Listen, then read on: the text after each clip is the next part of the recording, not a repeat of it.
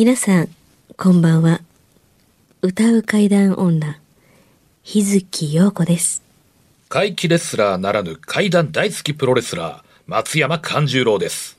怪談を集めて47年怪異収集家の木原博勝ですこの番組は、オカルト番組でも、心霊番組でもありません。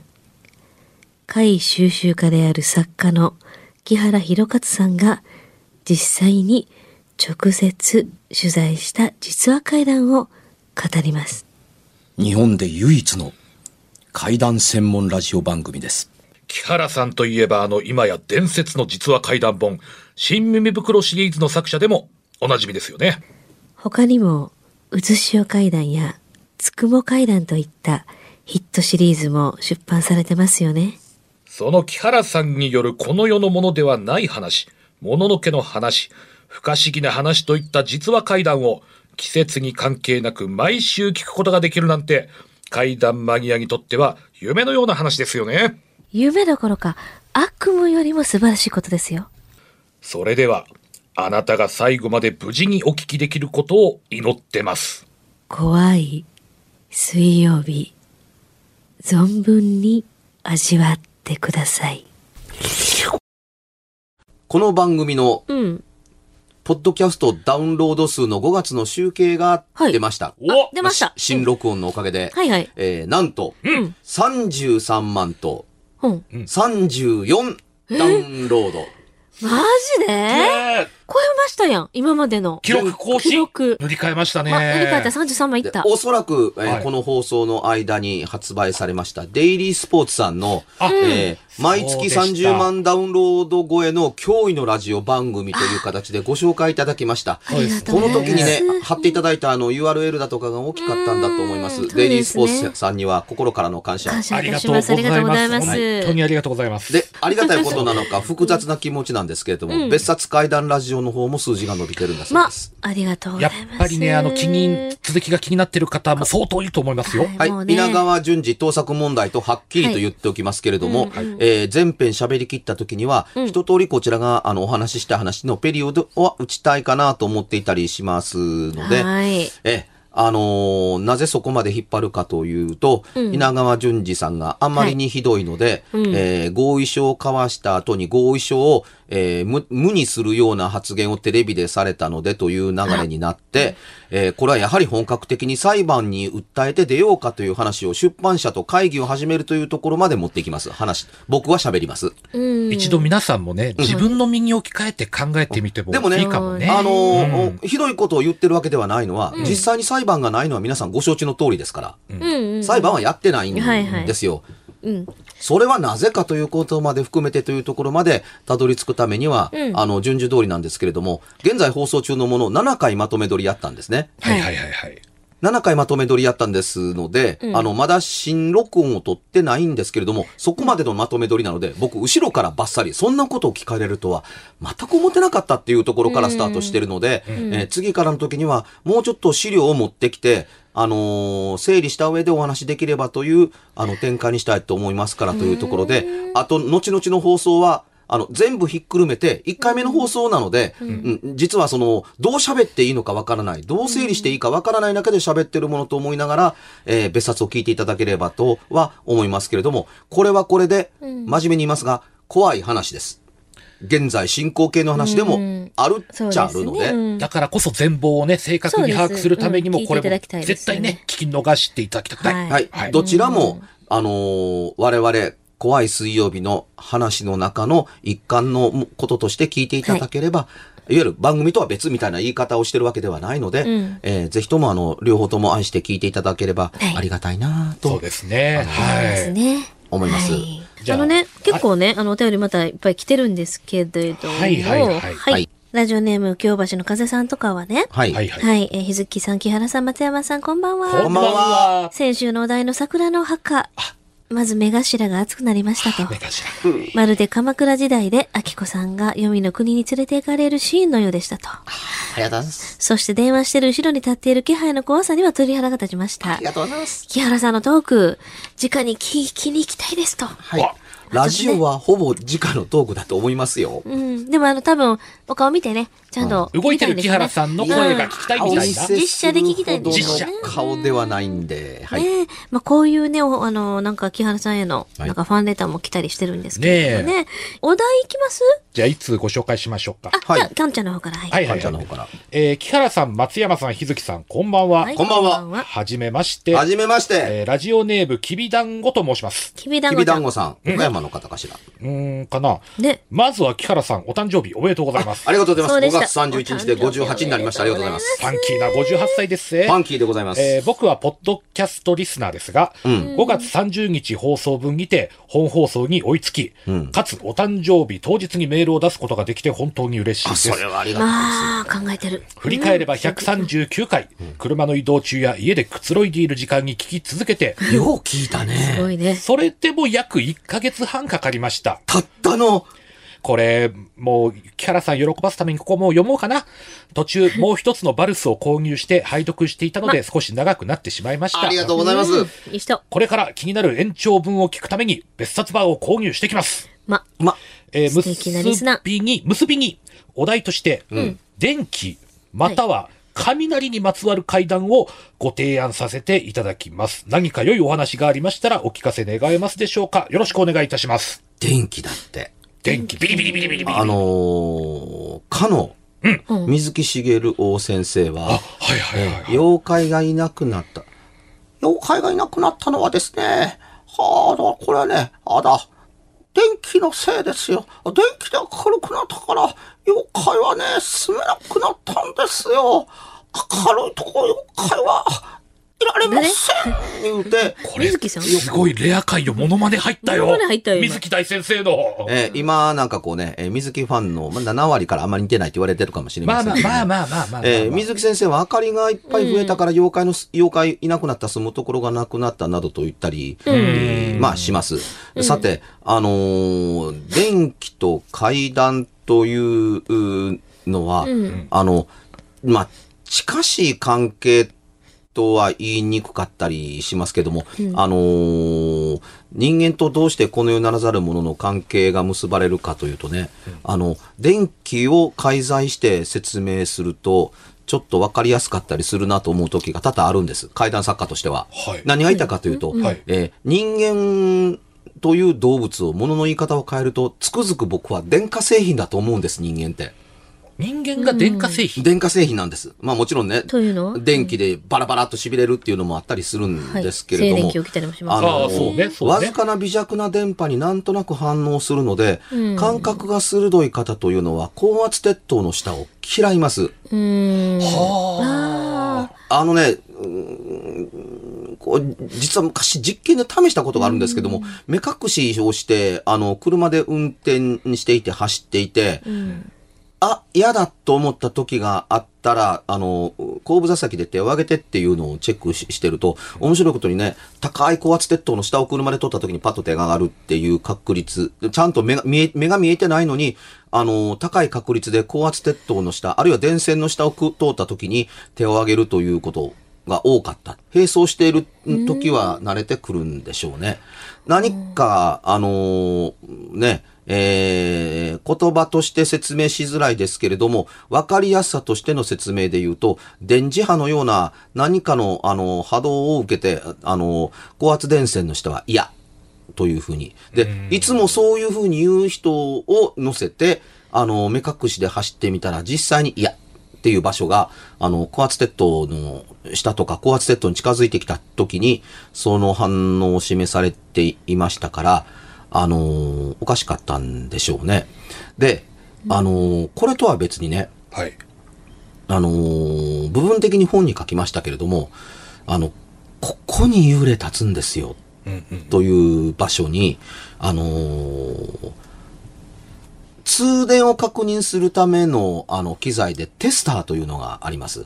赤い棒と黒い棒に、あの、鉄の棒が出て、ガチッとくっつけると、はいはいはいうーんと通電するっていううんうんうんうん。ねで、これをね、あのー限りなくこう近づけていって、接触させたら通電するのは当たり前。はいうんうんうんこれでね、あの、えー1センチほど離したまんま、こう、うろうろすると通電しません。いや、そりゃそうでしょう。接触してないんですから、通電するわけないじゃないですか。その通りですよね。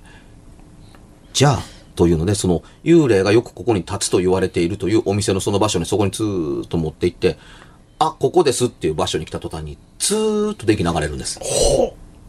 で、離れると元に戻るっていう。はで、上にこうやっても、その人が立つはるか上に立っても通電しない。しない。でそれをずーっと下ろしてくると、プーンと針が触れるんですよ。この丸い空間に近いようなところに通電するエリアがあるみたいなんですよ。はいもちろん人間の手を通しても別に何も感じませんよ。うんうんうん。うん。でも、あのーテスターとテスターの間にここだけは、あのー同体となるべく、うん。あの、導体、つまり、電、電気を通すというような、えー性質を持った何かがふんわりといて、うっすらと電気を流すらしいということがあったりする。ここに立つということと、テスターが触れるということとは、何か関係があるのかなと思わんでもなかったりします。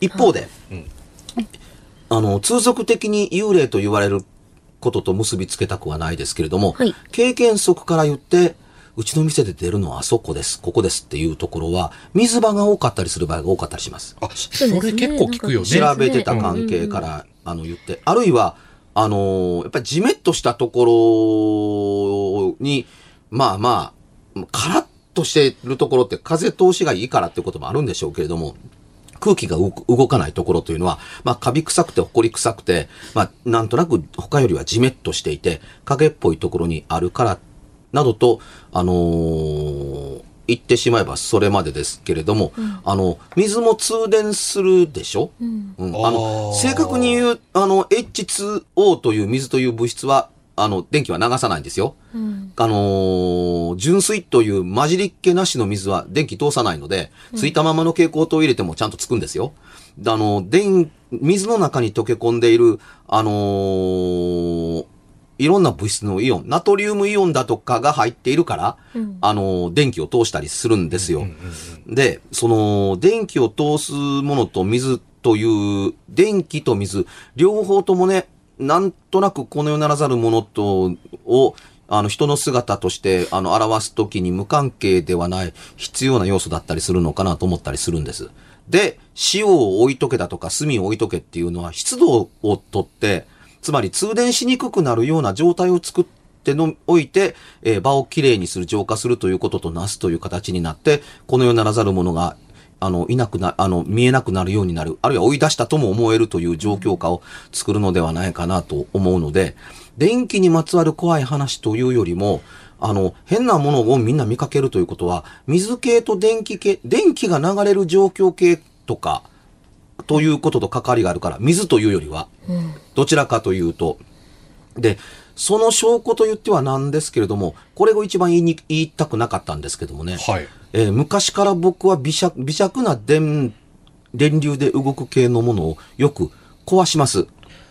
はい。誤作動を起こします。僕が行ってパソコンを壊した例というのは、全然冗談じゃなくて、おご誤作、元に元に元に戻るんですけど、誤作動を起こした例というのは、枚挙にいとまが、あの、ありません。これは堂々と言います。大きなものだとエレベーターの、あの、モーター、うん。うん。えー、それからね、えーわかりやすいもので言うと、IC レコーダーだとか、あの、目の前のパソコンだっておかしなことをやったことって、おかしなことがあったことって、この番組だけっていうのが、何度あったことか。このスタジオのね、これだってで、この番組の僕らが使ってるスタジオのスタートする直前で僕が入った途端に、その部屋だけの空調が壊れたことがあったでしょ。これ本当ですからね。ありました。うんこの会社全体の空調を司ってるコントロールセンターがあるのに、その部屋に配信される、あのー温度基板の部分だけが原因不明で壊れて、というか、壊れてないのに作動はしないっていうに、オフまでできなかったでしょ、あの時。そう。はい。映像撮りましたからね、僕、動画で。うんうんあんなことがお起こって、あれ前のスタジオ使ってた時にはそうじゃなかったのに、どうして次入れ替わって木原さんが入った途端にこんなこと起こるのって。結局、それそこでは基板では治らなかったので、パネルのスイッチが治らなかったので、あのーここの会社の管理会社が上に行って、あの、メインコントローラーを直し、なんで、操作して、しあのー元に戻してもらったということそうでした、そうでした。うん。ま、ありましたよね。はいありました、えありました。それから、あの、テレビカメラや、あのーこういう放送の音声の中に、音が入り込むというのも、これはデジ的作用だと思ってたりします。なぜならば、聞いてる時の我々って聞こえてないんです、実は。後から聞いて、そう、後からリスナーの方が聞いて、こんなの入ってましたよって言うけど、そうだよね。そうだっけ、うん。きあの、喋ってた時聞こえたって言ったら、案外ない。うん。そういうパターンってすごい多いですよね。つまり、物理的に壁を叩くような音を確かに僕ら聞いたことは実際にあります。あります。間違いないですよね。はいはい。はい。確かにノックをして歩くっていう、あの、音が壁の向こうから、しかもここ、防音壁ですからねっていう場所で、あったにもかかわらずという音とは別に、あの、収録中に我々は何の問題もないのに、終わった後リスナーさんから、こんな音入ってましたよね。気がつかれました、え？本当？ということというのが多かったりします。電気的作用がに何らかの形で、あの、関わりや干渉があって起こったんだろうなと思っていますが、それがどう、電気的にどうなったらどうなるのというのを説明する術を持っていません。残念ながら。ただ、あのー誤作動を起こしておかしくなると同時に、誤作動のように元に戻る。正常作動、あの、理由わからなく正常正常作動に戻るっていうことが、あの、多かったりします。これ電気的なもので動いてるんだから、電気的な関わりが、あのーあるのかなと思わんでもないです。ただ、その、はっきりと電気というような話で言うと、ずっと昔ね、あのーいつだったっけかな。僕の自宅で、はい。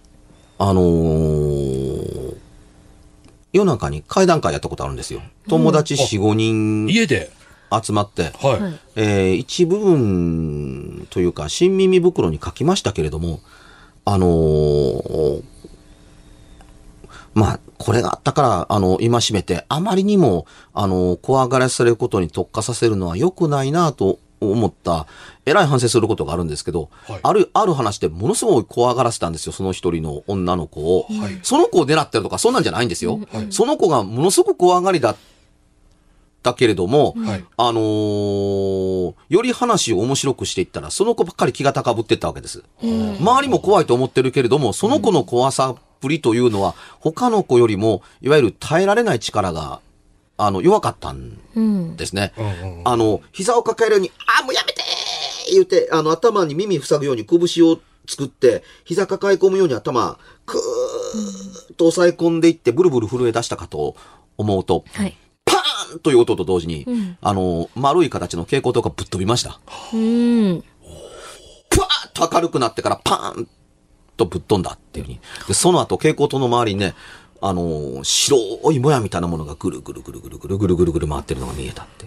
途中からそれが見えてたっていう人がいるけれども、いたんですけど、明るい時には見えなかったんですよ。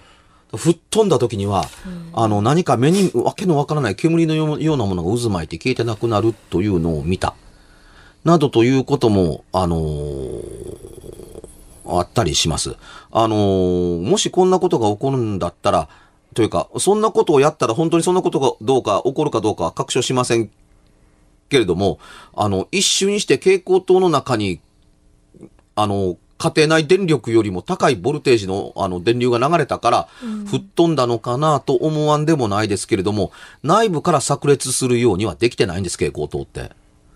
だからなんで蛍光灯が、あの、触ってもいないのに、あの、普通の家庭電気の、いわゆるコネクタにつけられたままなのに、爆発するんですかと言われると、多分業界、メーカーの方説明に困ると思います。そんなことにはなりません。で、そんな過剰電流は家庭電流のコネクタからは取れません。ですよね。だから、なるはずはないんですけれども、んなるはずがないという事実は置いとくとしてみても、はいあのー破裂して砕け散ったという事実もそこにあるっていう。でどうやったら境界が結べるのかっていうと、よくわからない。ただ、怖さが特化するとこんなことを引き起こすんだというのは、あのー強烈な印象を僕に残しました。強烈な反省を。とともに。あのーちょっと人を追いつ、人が追い詰められる率率って、一人や二人だったら、この辺でやめとこうが分かりやすいですけど、たくさんの人数がいるときは、最初から程よく、あの、手加減をして、ゆっくりと上げていくことをしないと、あのー危ないな、みたいな。それでね、割と、あのー最初や、ああの、真ん中に、あの、割と笑いを持ち込んで、空気というか、体や緊張を緩和させて、また怖い話に持ち、流れ込んでいくっていう風な形にしないと、追い詰められた気が何か作用を起こすんじゃないかなっていう気がしないでもないですね。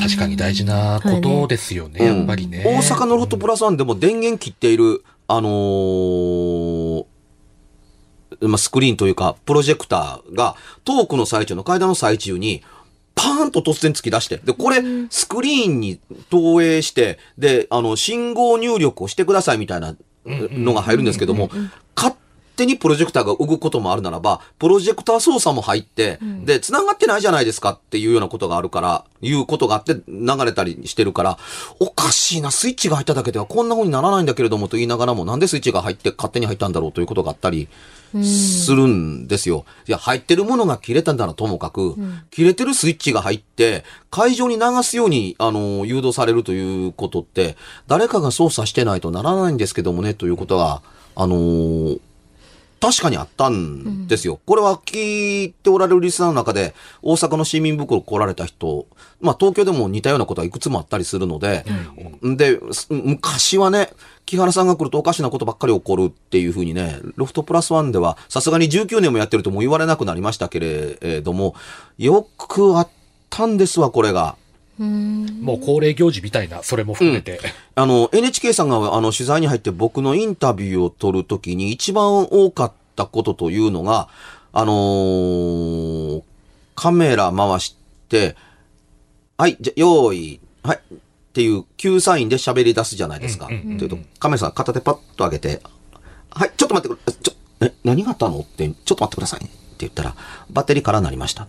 ランプがついてる。バッテリーが空って。そんなことはないやろ。全部充電満タンにしてきてる。そうだけれども、バッテリーがありませんとランプがついてますっていうから、ね、途中で切れても困るし、今取れてたのかもわからないけども、困るからっていうね、次のバッテリーに変えて始まったら、始まってなんか15秒ぐらいで、あ、すいません、バッテリー空になりました。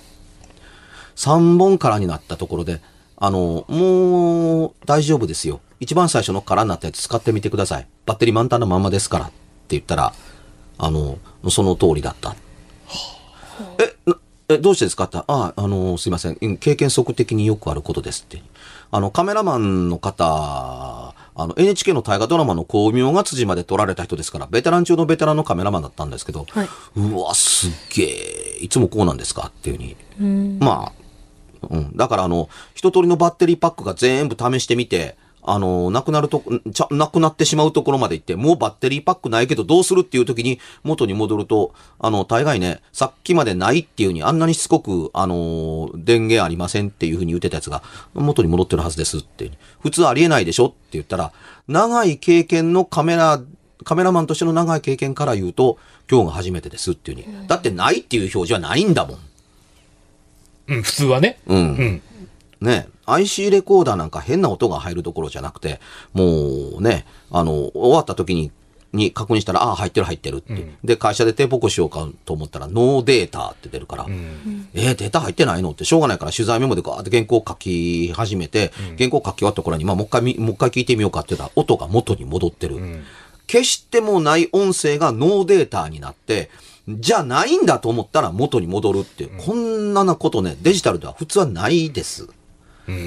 こんなことがね、結構結構多いです。だから昔、僕のインタビューを取るときにはカセットレコーダーを持ってけよっていうふうにアドバイスした人が結構多かったですよ。IC レコーダーよりカセットレコーダーの方がまだ安心だからっていう、まだ昔の話ですよね。カセットの方が、あのー誤作動起こりにくいからっていうふうに。で、電気と一番関係がある怖い話って何って言ったら、私。はい。私。